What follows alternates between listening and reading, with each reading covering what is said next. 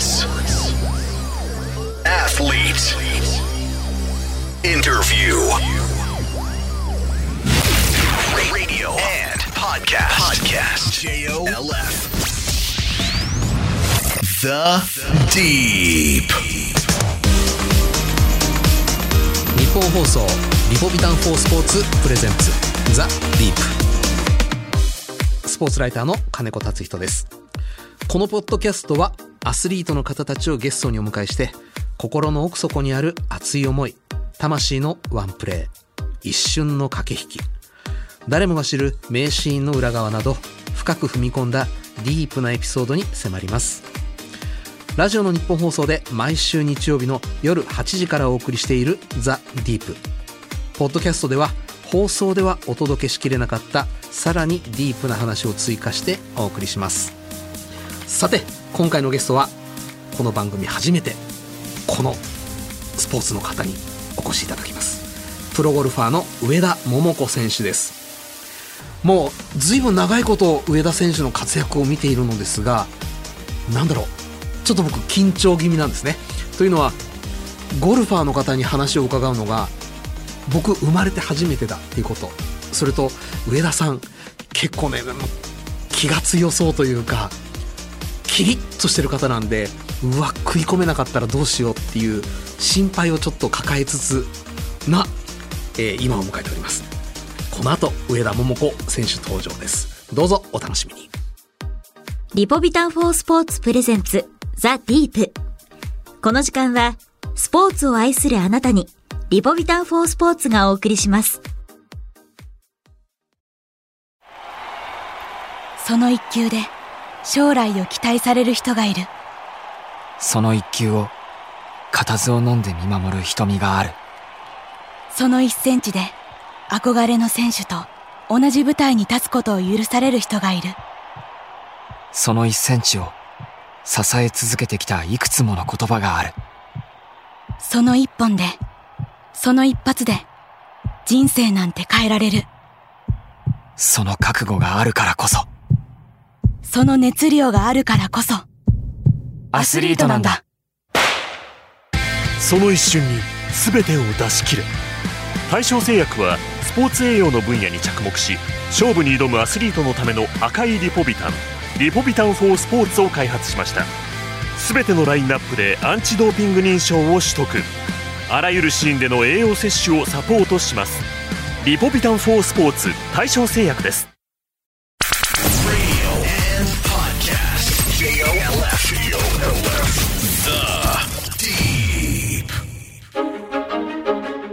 上田桃子選手は1986年生まれ熊本県のご出身。10歳から本格的にゴルフを始め東海大二高を経て2005年にプロテスト合格。2007年に地元熊本でツアー初勝利を挙げこの年は5勝をマーク。史上最年少で賞金女王に輝かれました。2008年からは日米両ツアーに参戦し2014年から国内ツアーに専念。2021年5月には国内ツアーで2年ぶりの優勝を飾り国内ツアー通算16勝目プライベートでは2021年6月にご結婚されました The Deep. 改めまして、スポーツライターの金子達人です。それではゲストをご紹介しましょう。この番組初めて、このスポーツからお越しいただきました。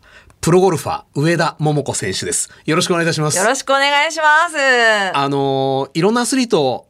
お越しいただいているんですが、はい上田さんぐらい、音声メディアが好き、ラジオが好きと公言なさってる方は、ちょっといませんでした。あ、本当ですか？大好きです。なんで？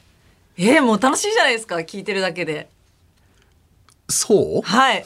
いや、そう言っていただけると嬉しいんですけど、もう深夜の時間帯のも楽しいですけど、うん朝の時間帯のも楽しいですし、大好きですね。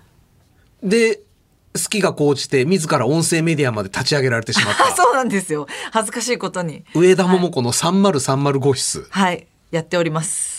これね、ちょっと聞かせていただいたんですけれど、はいここにいる上田さんとは違う人がいます。そうなんですよ。すんげえ熊本弁ですよね。はい。もう、あの、ゆるーくやってるんですけど、なんかラジオの好きなところの一つでもあるんですけど、うんそのなんかすごい自然体というか、うんリアルな声を聞けるなっていうところが一番好きで、うん。でより私で言うと熊本弁がリアルかなっていうところであの熊本の、まあ、友達とゆるく熊本弁でお話をさせていただいてるっていう感じです郷土愛はやっぱり強いのね。大好きなんですよ熊本が。あの、何年か前に僕の鹿児島出身の後輩はい。が、はい。大分出身の女の子と結婚することになりまして、はい。結婚式に行ったんですね、はい。呼ばれて、はい。そしたら神父さんが馴れ初めを聞かれて、はい。鹿児あの九州出身の方なので信用できると思いました。っておっしゃっていて。分かってるその人。いやいや内地の人間としては結構 なんなんそれっていう感じでしたよ。いやいやすっごい今は共感しましたよ。ああその方分かってらっしゃるなーって思いました。えーと突っ込ませていただいていいですか、はい。新婚でいらっしゃいますよね上田さん。そうでございましてはい。新婚バリバリですよね。ちゃんとお嫁には行けたかなという感じです。ご主人の出身地は？東京なんですよ。ほらほらほらほら。やっぱりですねそこら辺がちょっと信用ならないというか。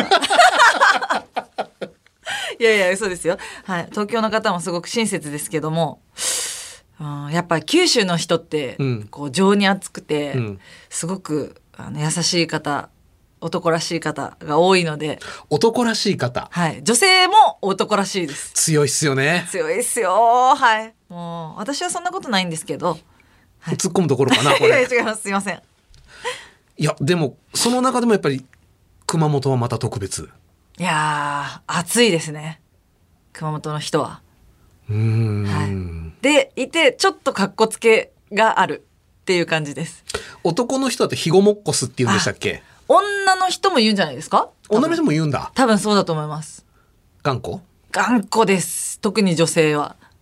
うわもうもう絶対ご主人思いっきり尻に惹かれてそいやいやでもめっちゃ優しいんであの私が結構強いんでバランス取れてるとは思うんですけど、う、うん、あのでも熊本の女性は絶対こう男性を立てなさいで育ってきてるんで。立ててます？立ててますよもう。立ててしかないです。いやいや、はい はい。立ててますか？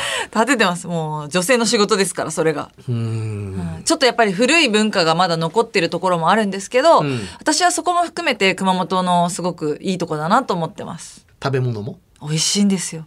美味しいですよね。美味しいです。やっぱ水がすごく綺麗なので、うん。食べ物は美味しいですね。水が綺麗なとこ美味しいもの多いじゃないですか、うん。新潟だったりだとか、うん。なので熊本もぜひあの食事しに来ていただきたいなと思います。魚食いにも幸せだし肉食の人にも幸せだしのんべにも幸せだしのんべいに一番幸せ。そうなんですよ。もう何でもあるんで。しね。えはい。綺麗な女性もいますから。美人多いって言いますもんね、はい。美人いてますけどね今目の前に。いやいや私以外は綺麗な人多いですよ。そうか僕らの世代と森高さんだよなやっぱり。美脚でね、うん。声も綺麗でもう本当に。水前寺清子さんもですよ。えーと ゴルフについてお伺いしましょうね、はい。そうですね。これまた熊本出身の坂田信弘さんが主催するはい。坂田塾のご出身、はい。風の大地を愛読しそこから派生したいろんな漫画を読んでる人間としては坂田さんってはい。むっちゃ怖い人なんやろなっていう気がするのですが実際いかがでした？全全く怖くないです。あら。はい漫画はあれフィクション？まあだいぶ持ってますねだいぶ持ってるはい。はい。いや、厳しいところももちろんあります。礼儀とか、うんそういう、あの、やっぱ人として生きていく上で大事なところはすごく、あの、強く教えていただきましたけど、うん基本愛に溢れてる人で、多分子供というか、うんそういうやっぱ、あの、若い子のエネルギーがすごく大好きな人だと思います。そうなんだはい。いや正直すごいお世話になりました。でもちょっと苦手ですみたいな答えが返ってくるんじゃないかなと予想していたんですが。いやいやいや、今のゴルフ界を作ったのはもう坂田さんって言っても全然過言ではないぐらい、このゴルフ界にかなり大きな影響を与えてくれてる人だと思うので、上田さんは何を学びましたか？いや、私はやっぱ一番は情熱だと思います。ゴルフに対する情熱だったり、人に対する情熱だったり、うん。なんかそういう人として、こう、やっぱ高い目標を持って頑張ることが素晴らしいっていうことを教えてもらったなと思いますね。結果ははあのあんまり結果で褒められたことないんですよ。うん。なんですけどやっぱりこう挨拶例えば大きい声で挨拶した時とかはすごい褒めてくれますし、はい逆に言うとあの令状っていうのを絶対試合に出たら書かなきゃいけないっていう決まりがあったんですけど、うわ。はい、そういう字が汚いとこんなのダメだって怒られてたので字の汚さ怒られる？でもおかげであの綺麗とは言えないんですけどあの見れるような字字にはなったかなと思います。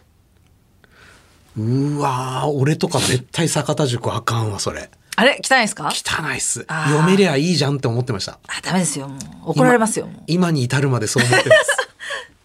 はいそうですねそういうところすごく厳しかったですね初めてクラブ握られたのは9歳？10, 10歳？10歳です。その時からはい。私ってちょっと特別って思いました。いや逆ですよ。逆逆に私何でもスポーツできたんですけど。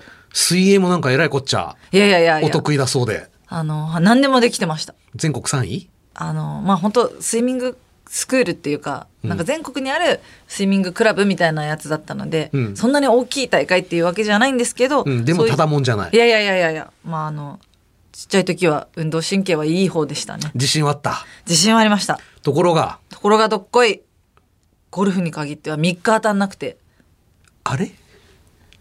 そうなんですよ初めて打った時からシュッパーン200ヤード飛ばしたとかそういう伝説じゃないんですね。全然私学生時代も含めてエリート街道を全くあの通ってきてないのですいません。エリート街道ど真ん中起きた方だと、いやー今の今まで思ってました。私はもう逆ですよ学生時代は遊びほうけてましたし坂田塾なのに？はいあの坂田さん月に1回しか来ないんでその目を盗んではい遊び倒しておりました 何してたんですか？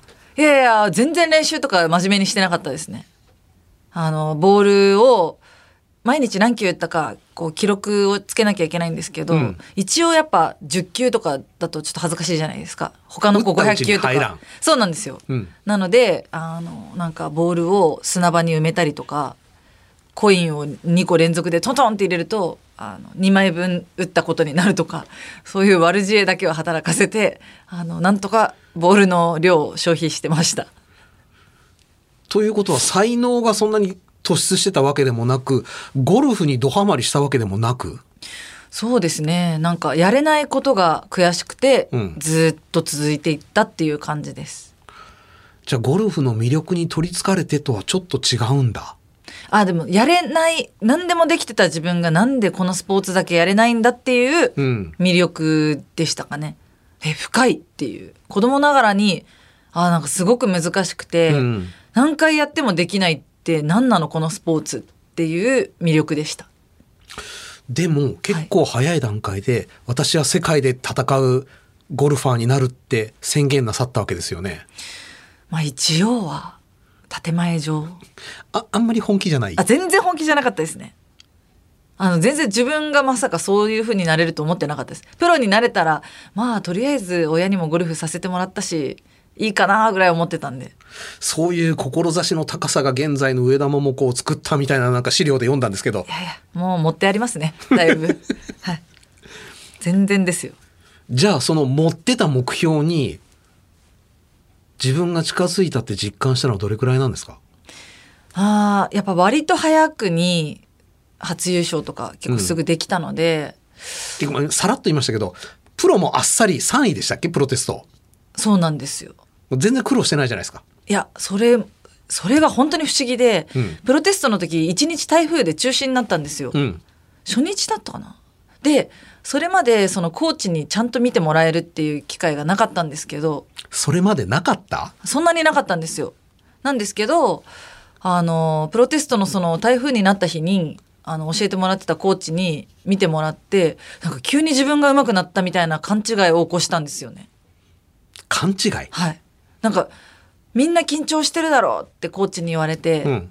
あ本当だみんな意外と緊張してるなみたいな感じで見てたらあれ？私が一番緊張してないかもしれないっていう勘違いから始まりあそんなに周りの人大して上手くないなみたいな勘違いが始まってあれよあれよと終わってみたらその年のベストスコア多分パープレイぐらいだったんですけどプロテストはなんかずっとアンダーで。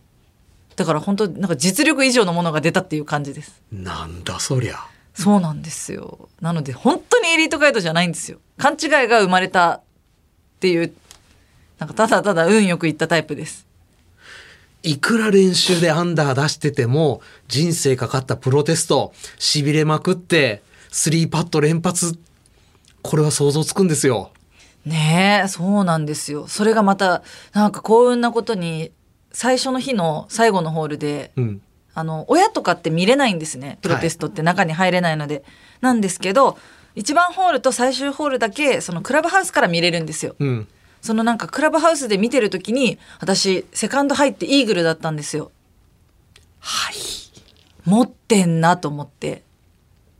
なるほど。そこもまた勘違いでしたよね。あ私これ持ってるわと思って、うん。親とかが見れないホールで入れちゃうんだもんなぐらいの感じでちょっとなんか舐めて書かれたというかあこれ通るわって勝手に思っちゃってなんかそういう若い時のなんか勘違いってすごいですよね。あの100歩譲って今いおっしゃってたことがはい全部本当だとしましょう。はい持ってたんだと。はいエリートじゃないと。はいでもね、だとしたらいつか必ず強烈なしっぺ返し食いますよ。いや食ってますよ。食ってます？食ってます食ってます。もう食ってますよ。食ってますか、はい、私アメリカに行ってあの6年間アメリカでやらせてもらったんですけど、はい。あの正直そのアメリカに行った時までは勘違いがずっと続いてたんですよ。アメリカで叩き潰された？つ潰されましたね。あ胃の中の蛙ってこういうことだって思いました賞金女王なのに？全然です。私アメリカ行ってすぐアニカ・ソレンスタムってうん。いるじゃないですか、はい。一緒にあの開幕戦から回って、ううんわ全然大したことないなと思って。ほあこれは世界のトップかぐらい思ってたんですよ。ううん。あやれるなこれすぐすぐアメリカ取れるわと思って。で実際またそこで開幕戦だったのに優勝争いできたんで、うん。最残り3ホールぐらいまで最終日トップだったんですよ。うん。あれ簡単だわみたいな。面白くないなと思ってやっぱなんかできないっていうことができるようになるのがすごく楽しいって思うタイプなんで、うん。あーなんかもう終わっちゃうわとか思ってたら、うん。結局最後アニカが勝ったんですよ。うん。でああまあやっぱ最後持ってくんだな世界のトップはぐらいなに思っていて、まあ次やなって感じですね、はいはいそうですそうです。ここで勝ってもなみたいな、うん。って思ってたらあれよあれよと6年過ぎまして、あれよあれよ。はい、もうどんどんどんどんあれ世界はもっと上手い人がいっぱいいるって思い始めたらちゃんとやっぱ自分のあの現実を見るんですよね。あ私そんなにあの上手くないなっていう。でもなんだろう変な知識もなく本当に直感はい。本能でアニカ・ソレンスタム大したことないなって思われたわけですね。感じられたわけですよね。思いましたね。でもそれも間違ってた？アニカはすごかった？あのすごかったですけどあの時感じた直感も間違ってもなかったと思います。うんただなんかやっぱ勘違いって結構大事だなと思ってて。いや砂上の楼閣大事ですよ。なんか目に見えない自信というか、うん。そのかんなんかなんていうんですかね。勘違いもある種自信じゃないですか。根拠のない自信大事です。それが言いたかったんです私。全然出てく 出てきませんでした言葉が。根拠のない自信はあの本当にやっぱ若い時にしか持てないものだなって思います。でもそこに後から根拠がついてきて、はい。より自信がこう太くなっていく。はいのが日本での上田さんだったわけですよね。そうなんですけどでも根拠なんて果たしているのかなっていうところもうん。正直思っていて、うん、やっぱり若い選手見てるとあのできることとできないこと両方持ってると思うんですよ。はい。でできることで戦ってるっていう、うん。でやっぱ年齢重ねていくとできないことをどれぐらいあのできることに近づけていけるかっていう作業に入るじゃないですか、うん。そうするとなんかやっぱ自分の長所で戦うっていうよりミスが出ないようなだからなんかオールマイティーにやれて自分はまあ戦えているっていう自信なんだなんですけど、うんそれだけじゃやっぱちょっと勝てないなって思いますね。やっぱ長所でガンガン行く方が、うんあのできないことがあったとしてもなんかそこに目を向けさえしなければなんか自分はできるって勘違いできるのでその強さって何者にも変えられないというかやっぱすごい強いなって今でも感じます。初戦でアメリカこんなもんかと思われたあれよあれよっておっしゃいましたけれどはい、だんだんとじゃあその根拠ない自信が削られちゃったんですか、あだからそこだと思います。やっぱ唯一難しいのって削られちゃった時にうん。何もやっぱ持ってるものがないので、ただただ根拠のない自信だなだけ架空のものなので、うん。いやそれでも私はこれもあるこれもあるこれもあるっていうちゃんとした実力がやっぱ伴ってなかったので全部が打ちひしがれたというかあ何も持ってないわってなっちゃいましたね。根拠がないとはいえ、初期の上田さんは何に自信を持っていたんですか？ゴルファーとして。アメリカに行って。いやー誰よりも負けず嫌いだっていうそれは、打ち砕かれちゃったんですか？それも。なんかその負けず嫌いはずっと持ってはいたんですけど、そこでは叶えられないぐらいあの次元が違う人がいっぱいいるっていうのを2年目にしてすごく感じてそれがロレイナ・オチョアだったんですけど、うん。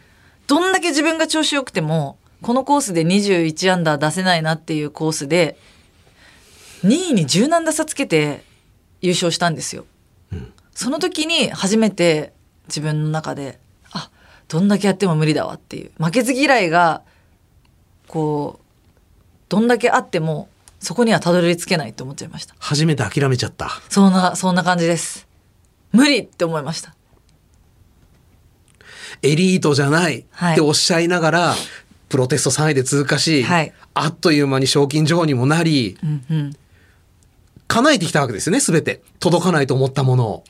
一応ですね。ところがそこで初めて、これ無理。はい。なんで諦めちゃったんだろうな。今思うと。頑張ればよかったのかなって思いますけど、その時はもう本当本当に無理だって諦めちゃいましたね。無理だと諦めちゃったことで何が変わったんですか？ああ、まあ楽になったっていうだけだったと思います。うん。あの自分のやっぱこう、もっと頑張らなきゃいけない、もっと頑張らなきゃいけないっていう気持ちからちょっと逃れられたっていう、まあ楽しちゃったんでしょうね。楽になれたというか楽しちゃったんでしょうね。はい、多分そうだと思います。うーん。はい。6年間アメリカ、でも吹いてたとはいえ世界で戦うはいっ。ておっしゃってた少女桃子の夢はもう叶ってるわけじゃないですか世界で戦ってああ、そうですね。6年目あたりの上田さんの次の目標は何になってたんですか？いやー本当にアメリカで勝つまで帰らないって自分で決めてたので、うん。本当はもう2年目ぐらいから帰りたかったんですけど、そうなの？はい、ただただやっぱその自分で決めたことをあの諦めたことってなかったので。頑固だし。そうもうやっぱひごもっこす出ちゃうんですよね。でやっぱアメリカで勝つっていうのだけをモチベーションにやっててなんか楽しくなくなってしまって。あら、単なる自分がこう公言したうん、からあの弾けなくなっちゃってるだけで自分がやりたいこととは違うっていうのをもう5年目ぐらいで思って。自分に縛られちゃったんですね。そうですね。でやっぱなんかやらなきゃいけないっていう気持ちでゴルフをやるよりも自分がやりたいことをやりたいって思って、もう周りにどう思われてもいいやと思って日本に帰ろうって思いました。やりたいこととは？うん、やっぱあのゴルフを始めた時から見せるゴルフをしたいって思ってて、うん。あのアメリカでも頑張って練習はしてましたし、うん。調子が悪かったわけじゃないんですけどギャラリーが全くいなかったんですよ。そこにプロとしてのなんかやりがいを感じられなくなってきちゃったっていうかうん。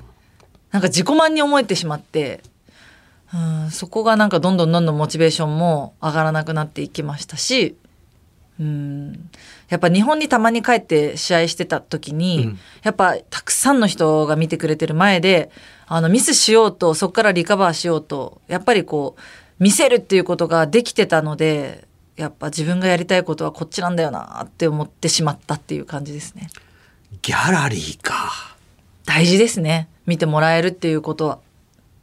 プロとして本当になんかあのプロだなって感じられる瞬間というかなんか毎回かっこいい姿を見せられるわけじゃないじゃないですか、うん。ダメなところも見せちゃうと思うんですけどプロができることっていやそっからもう一回立て直せるんだよっていう姿は見せれるので、うん。そこもすごく好きというか。ダメな姿も見てもらいたいなって思うしでもそこから人間ってこうなれるんだよっていうところもまたもう一回自分が見せれるなっていうふうに思ってるところなのでなんかいいも悪いも見てもらえるっていうところはすごく嬉しいなっていう関心があるっていうのはやっぱすごいなんかプロとしてやりがいを感じるなって思ってました。考えたこともなかったですけれど、はいでも確かにギャラリーがたくさんつくゴルファーつかないゴルファーこれすごい残酷ですよね。うーんなんかあのじゃあついてない人がダメとかそういうことじゃないんですよないはい。でもやっぱ見てもらえるように努力をするっていうことは大事だなとは思います。ちょっとそれはき傷がついていくな気持ちにギャラリーいなかったら。そうなんですよね。なんか、うーん。やっぱ、いいショット打ったら、喜んでもらいたいというか、なんか楽しんでもらいたいし、ミスショットした時には、こいつ次どうするんだっていうふうに思ってもらいたいなって思うし、なんかやっぱ楽しませたいっていうのがどうしてもありましたね。圧倒的に強くて、まあ、例えばテニスなんかでも圧倒的に強くてでも不人気っていう世界王者って言いますけれど、それはこう不人気をかき消すぐらい自分の自信にうぬぼれられる部分あるじゃないですか。んでもこの人には絶対にかなわないって見せつけられちゃった上田さんが、ギャラリーに見てもらえないっていうのは抗う術がないですもんね。そうなんですよ。何もないというか。なので、本当虚無感というか、うわ。うん。で、本当は日本でやりたいっていう気持ちも持ってるから、でも言っちゃってるし。そうなんですよ。なん何をしにここにいて誰も見てないし、うん。えこれ何のためにやってんのっていう感じではいましたかね。でもでも後悔は1ミリもないですよ。はい、それがずるずる7年目8年目といかずに、うん。ポンとうん。自分で言ったことはい。を取り消してはい。日本へ戻る。はい何かきっかけはあったんですか？うーん。いやいやもうゴルフ自体もいいかなとも思ってたんですけど。でも引退？はいそうですそうです。もう結構前からずっと思ってることでは最初あったんですよ。なんかゴルフのことを好きとか楽しいとかっていう感覚で思ったことは一回もなくて。あら。今もそうなんですけど。うん。なんかこう、まあ、趣味じゃないのでゴルフは。仕事仕事っていうかなんていうんですかねやっぱもうスポーツっていう感じで捉えてて、うん。なんかこう楽しみたいからややりたいと思ってやってるわけじゃなくてやっぱ戦いたいというか。そういう気持ちが小さい時からずっとあったので、うん。あのなんていうんですかねこう戦えなかったっていうところで、うん。あもうやめてもいいのかなって思っちゃって。辞めるという選択肢もあった。でもそれを取らずに日本へ戻ったなんかもうプライドとかどうでもいいやって思ったっていう感じですかね。あもう辞めるって選択肢が入ってるから、はい。もうこれよりマイナスというか何も失うものもないし周りの人にあいつ帰ってきたのか。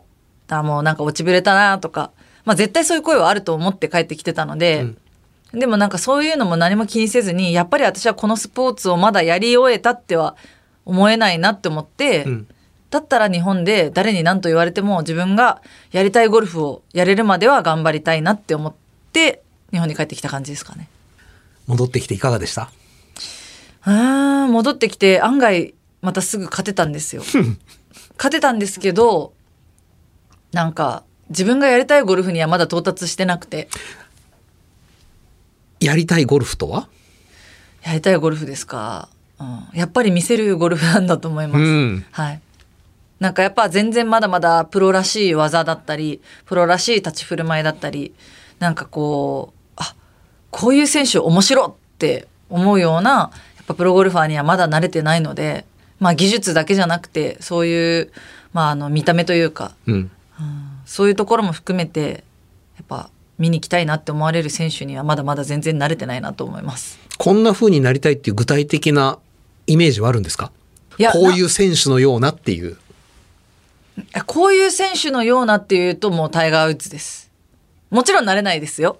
もう重々承知ですけど、タイガー・ウッズって見たいなって思うじゃないですか。見に行きたいっていう、そう思ってもらえるような選手っていうのが自分でやっぱこうなりたいなっていう姿ですかね。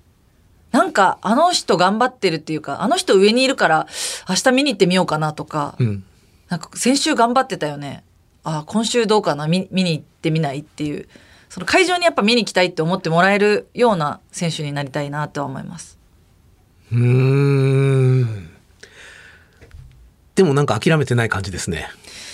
いやーその夢があるから多分続けられてるというかオチョアについて語ってきた時と、語られた時とちょっと顔は違いますもんね。あそうですか？目つきが。あらなんか恥ずかしいですけど はいオチョアについて語られる時もう目がはい上を向いちゃってた。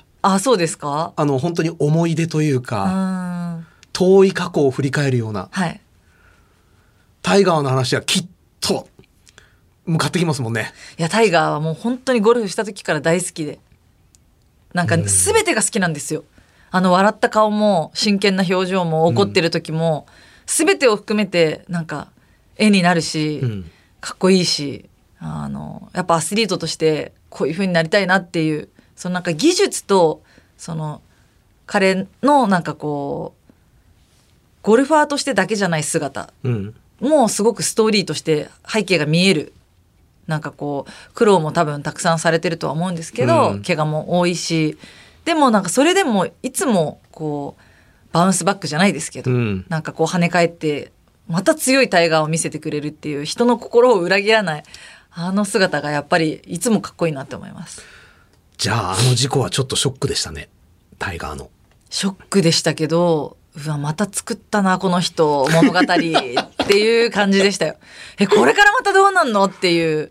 もちろんその心配だったり、うん。あのもうすでに数々のやっぱ伝説を残してきてる人なので、うん。あのまま終わってももちろんかっこいい人だったと思うんですけど、うん。また何見せてくれるんだろうっていうワクワク感ですよね。なんか人が期待しちゃうようなぱあれはタイガーしか無理だと思いますね。あの、一度ははい。辞めることも選択肢に入れられた。はい。その選択肢は2022年の上田さんにもまだ残ってるんですか？あ全然残ってます。残ってる？はい。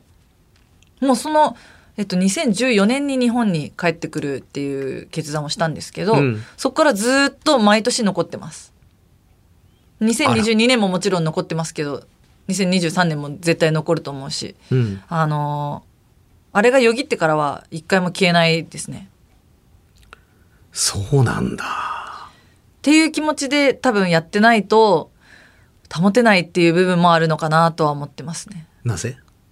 いやーやっぱ常に自分の最高というかベストを出し切りたいって思っててそれこそあのやっぱ若い時に楽をすることも学んでるので、はい。はい、あのやっぱこうこの辺でいいやって思えるのは結構簡単だし、うん。あのだからって言って目標が高すぎるとあのアメリカの時みたいに心がもう砕けてしまうので、そのやっぱバランスを保つ上でいつも今年が最後になっても悔いなく終わろうっていうところを考えてないと出し切れないっていうところがあるんだと思います。なるほどね。はい、あの、一昔前だと、ゴルフってはい。40になっても50になってもうん。トップクラスで戦えるスポーツという印象を僕は勝手に持っていたのですが、まあ、宮里さんもそうですしものすごく早くリタイア昔の常識からすると、する方が増えてきてる。で一方でめちゃくちゃ若い選手がボンボコボンボコボンボコボン出てきてる。うん、昔に比べると年を取るということはゴルファーにとってやっぱしんどいことになってきてるんですか今は？いやしんどいはしんどいですけど楽しみも増えてるなとは思いますね。なるほど。はい。なんか、あ、こういうところがやっぱまだまだゴルフをしてる中であったんだって、こう気づかされることっていうか、そこは大きいですね。未だ発見すること多し連続ですね。じゃあやめらんないじゃないですか。いやいや、わかんないです、それは。もう毎年終わると思ってますから。そこは全然いつなのかわからないし、うん本当に毎年自分では思ってるんですよ。終わりだな、今年で。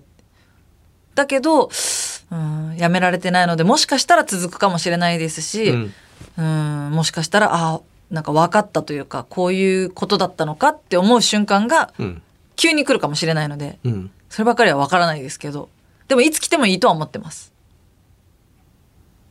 10年前の上田上田桃子さんが持っていて今失ってしまったものってありますか？ゴルファーとして。持ってて失ったものですか？いやそうですね。プライベートの自分はあんまり持ってないかなと思います。今はもう本当にやっぱゴルフが中心で生活してるので昔の方がうんなんかこうゴルフもプライベートもっていうところあったかもですけど比重はもう確実に今はゴルフの方が大きいので、うんそこは持ってないですけど別にいらないなとも思っていてまあプライベートはプライベートで全然あのそれこそ結婚できたりとか楽しんではいるので、持ってはいるんですけどないかもしれないですね失ってるものっていうのは。ということはまだゴルファーとして衰えのようなものは全く感じてらっしゃらないということですね。感じてますよ本当？感じてるので結構いっぱいいっぱいというか衰えばっかりです。もう体力もやっぱ何もしなかったら落ち落ちてるのもすごい痛感してますし。なのでやっぱ痛感してるからあのそれだけ今まで以上にトレーニングをしなきゃいけない時間も増えてるし、うん。食事も気使わなきゃいけないし、うん。っていうのでやらなきゃいけないことだけがどんどんどんどん増えてきて。えっとお言葉ですけど上田さん一言言わせてもらってよろしいでしょうか？はい。それは衰えとは言わないと思います。あそうですか？はい。いや衰えをそれをやっても、はいやってもどうにもならなくなってくるのが衰えだと思うんですよ。今はやったことで昔よりやんなければいけなくなったけれども、はいやったことでレベルは保ててるわけですよね。でも同じにやってたら全然保てないですようん、それ年取ったらしょうがない。そうですかでも、はいそれをやっても保てないのが僕衰えだと思う。ああ、そういう点では衰えてないかもですね。うんまず気持ちが何より衰えてないので、うん。はい。そこはなんかリかあのカバーできてると思います。他の部分で。つまりもうその時点で10年前の上田さんが持ってなかったものを今持ってますよね。そうなんですね。と話して今気づいた感じです。はい。えっ、とす冒頭にもちょっと伺いましたけれどもはい。このコロナ禍、はい。オンラインサロンあ。上田桃子の3030号室を始められた。はい。そうなんですが、これなぜこれを始められたんですか、いや、もう単純に今若い人がガンガン出てきてて、うん。あの、やっぱりこう、なんていうんですかね、こう、若くて勢いがあるところにフォーカスされがちじゃないですか。どうしてもね。はい、でもなんか私が伝えられることもあるだろうなって思うし、うん。なんかもっとこうゴルフの深いところというか、うん。あのそこも伝えていきたいなだったりだとかあとやっぱコロナでどうしてもこうコミュニケーションがファンの人と取れなくなってしまって、うん。なんか本質的なところをもっと伝えたいっていう気持ちが、まあ、一番強くてあなんかやってみようかなっていうところと他のアスリートがまだそんなに始めてなかったので、うん。何でもやっぱやってみたいなっていう気持ちから始めてみました。いかがですか？始められて。いやいやもう難しいことばっかりですね。やっぱりゴルフしか何にも分かってないんだなって思います。そう？はい。本当に思います。あの、そのオンラインサロンのコンテンツの中で、それこそあの、音声コンテンツを、こう、ラジオっぽくはいやらせてもらってるんですけど、それもやっぱまた難しいなって思いますし、楽しいんですけど、難しいことばっかですね。ちょっと字幕がないと意味わからないところもあるぞうな熊本弁聞くのはすげえ楽しいですけどね。そうですか？いや、テンポ感とかもそうですけど、やっぱなんか、結局、こう、まあ自分たちが楽しんでるとうん、相手も楽しんでもらえてることが多いんですけど、うんとはいえ、やっぱどういうことをなんか聞きたいなって思ってるんだろうなとか、見えない部分を想像して発言するってやっぱすごく難しいなと思ってるので、うん。教えてください。何をおっしゃいますか？本当に。いろいろ本当にでもゴルフ以外知らないことばっかりだなと思います。そうですか？はい。でも何でも興味があるので、何でも教えていただきたいですね。アメリカでのはい。6年の生活、はい。それはゴルファーとしての上田さんにどんな影響を及ぼしたかっていうのは聞きました。うん個人としての上田桃子さんに何か変化をもたらしましたか？アメリカでですか？アメリカ。うーん。やっぱ自分を好きでいることだったり、うん。私どちらかというとなんかやっぱ足りないものを補おうってする作業の方が結構好きなので、うん。なんかやっぱ自分のここがダメだっていう点をどうしてもこう見てしまいがちなんですけど、うん海外の選手って自分のいいところをすごく褒められるっていうかちゃんと肯定できるっていう強さを持ってるなって思っていて、うん。なのでなんか自分のまあ癖だったり、うん。こうまあキャラクターというかあの特徴ですかね、はい。そういうところも含めて自分なのでなんかそこが決して悪いことではないというか、うん。人と違ってもいいじゃんっていうのがなんかこう海外の選手があのすごくキラキラして見えたところでもあったので、うん。なんか私は私らしくいていいしいなきゃいけないんだなっていうのはプライベートでもすごくあのアメリカに行って大事にしたいなと思ったところでしたね。でも熊本は好きなのね。熊本最高ですから 本当にアメリカにも誇れますよ。はい。熊本に生まれてよかったことは？熊本に生まれてよかったとこですか？はい。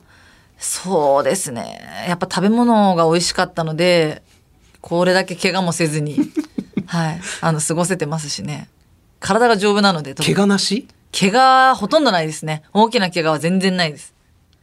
それはでも本当に神様からのプレゼントですよね。いや、アスリートとしてはやっぱ一番そこが、もう恵まれてたとこじゃないかなと思います。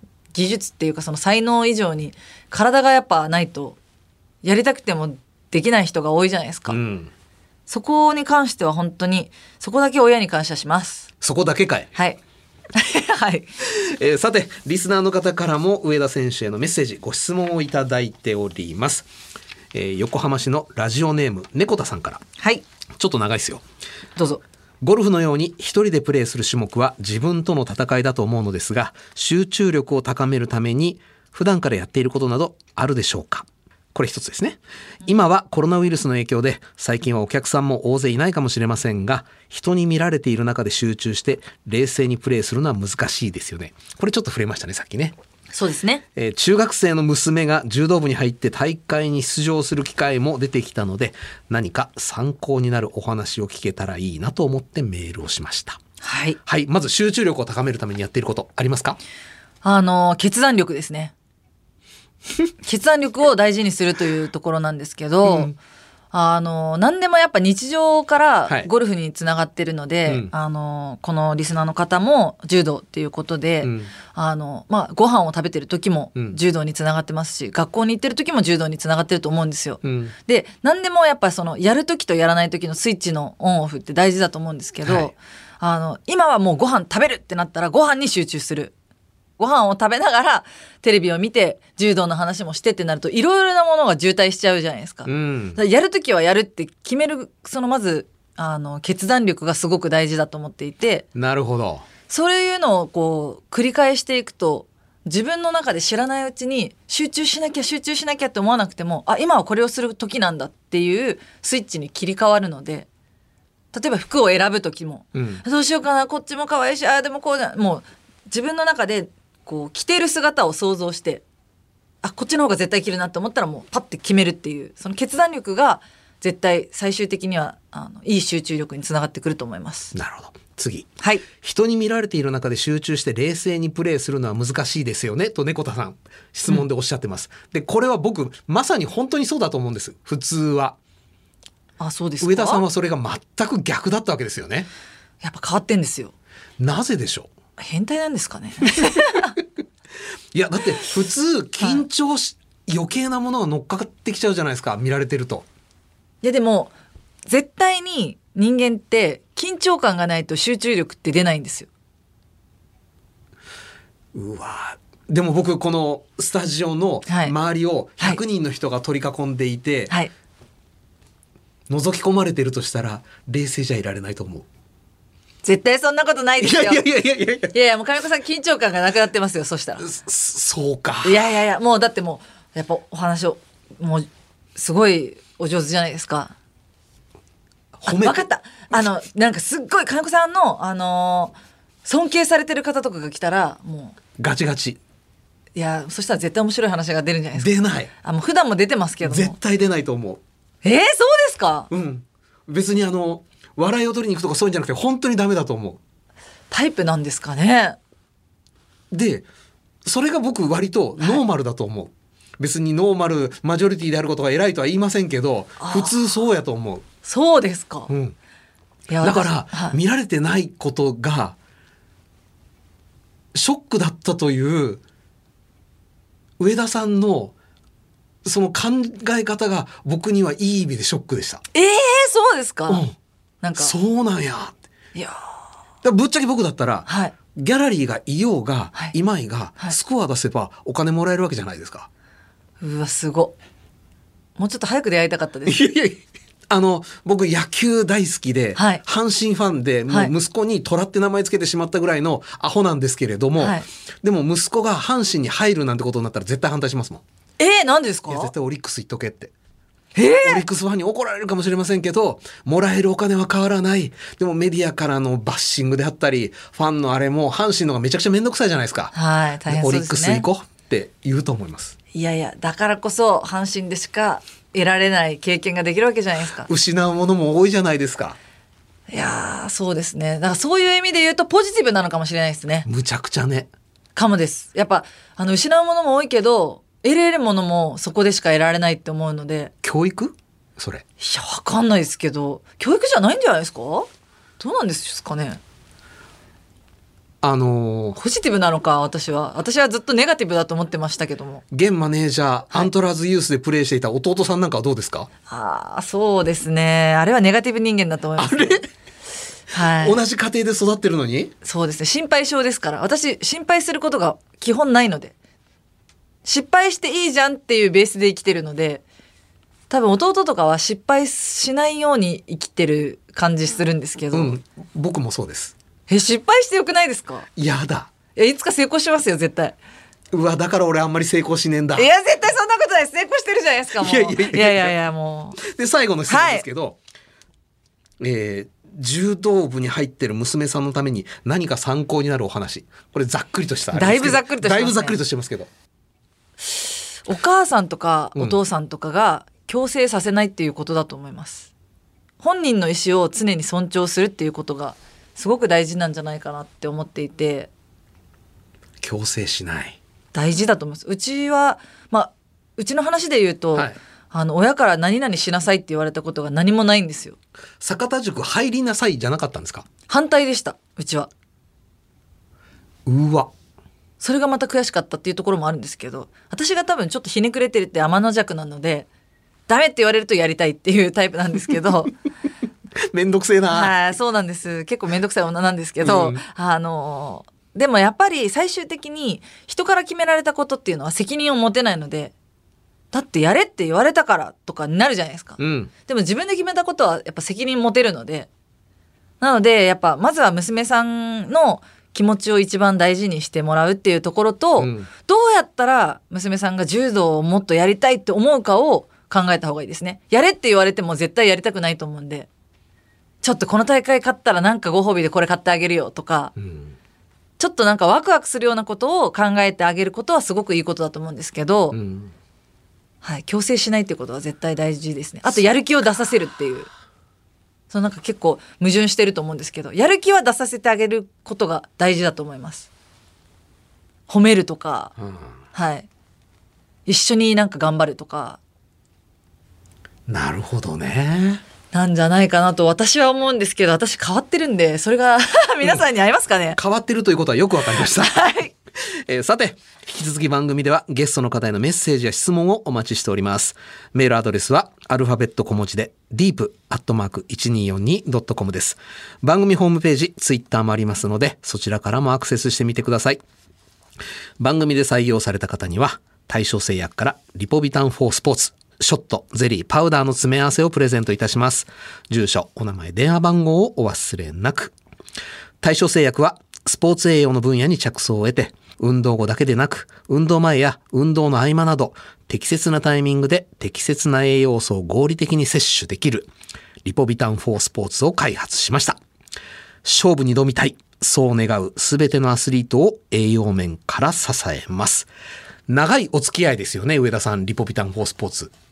いや、あのースポンサードしていただいてからは、うんあのーそんなに長くないんですけど。あ本当ですか？私は熊本、熊本ってリポビタンで大好きな人めっちゃ多いんですよ。なんでやねん。いや、なんでですかね。私はもうリポビタンで育ったって言っても過言ではないので。これ本当なんですよ。で、ずっと私が大好き、大好き、大好きっていうのを言い続けて、それが多分、大正製薬さんの耳に届いて、あの、契約していただけることになったんですよ。そうなんだ。そうなんです。なのでもう私大、もうすっごい大好きだったんで嬉しくて。珍しいパターンですね。そうなんですよ。現在の使い方は？現在はいやもうあの日常的にも飲んでますけど、まあうん試合中は今リポビタン4スポーツっていうのがあって、はいゼリーだったりだとかはラウンド中に飲んでますし、うんなので私はもう本当にこれに助けられてますね。なるほど。はいえーお時間となりました。ゲストはプロゴルファー上田桃子選手です。また来てくださいね、この番組。いや楽しかったです、ねえやっぱりラジオ大好きですちょっとあの、定期出演者になってくださいよ。ぜひぜひ。大きな試合の後後に。はい。もういつでも読んでいただければ。本当に今日はありがとうございました。ありがとうございます。The Deep.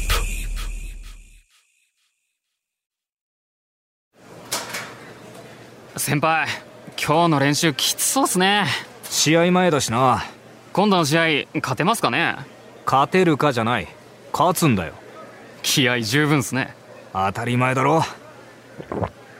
今飲んだ赤い缶のドリンク何ですか？スポーツ用のリポビタンショット4スポーツってやつ。よく飲んでますよねそれ。いいんだよこれ。本当ですか？一本飲む？いただきます。栄養もいろいろ入ってるんだよ。栄養がないと全力で戦えないっすもんね。よし。来週絶対勝つぞ。なんか気合入ってきました全力でスポーツに取り組むあなたにカフェインベータアラニンビタミン B1B2B6 を配合した赤い缶のスポーツ用リポビタン大正製薬のリポビタンショット4スポーツ清涼飲料水です Radio and. Podcast. J O L F. The Deep. ザ・ディープ、そろそろお別れのお時間となりました。まあ、あの、音声メディア大好き、ラジオ大好きっておっしゃってた方なので、そこに期待をちょっとかけてたんですが、想像以上にこう、オープンで、熱を持って話してくださった。正直ですね、僕あの、インタビュー前と後で、こんなにこう印象が変わったというか覆った経験ちょっとないですね。もう今日をもって私上田桃子さんの大ファンになりました。さてこの番組は毎週日曜日の夜8時から日本放送にてラジオ放送をお送りしています。そちらでもぜひお楽しみください。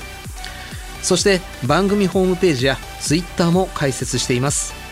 ゲストや番組最新情報をお伝えしていますのでぜひそちらにもアクセスしてみてください。ザ・ディープ。それではまたお会いしましょう。お相手は金子達人でした。リポビタン4スポーツプレゼンツザ・ディープ。この時間はスポーツを愛するあなたにリポビタン4スポーツがお送りしました。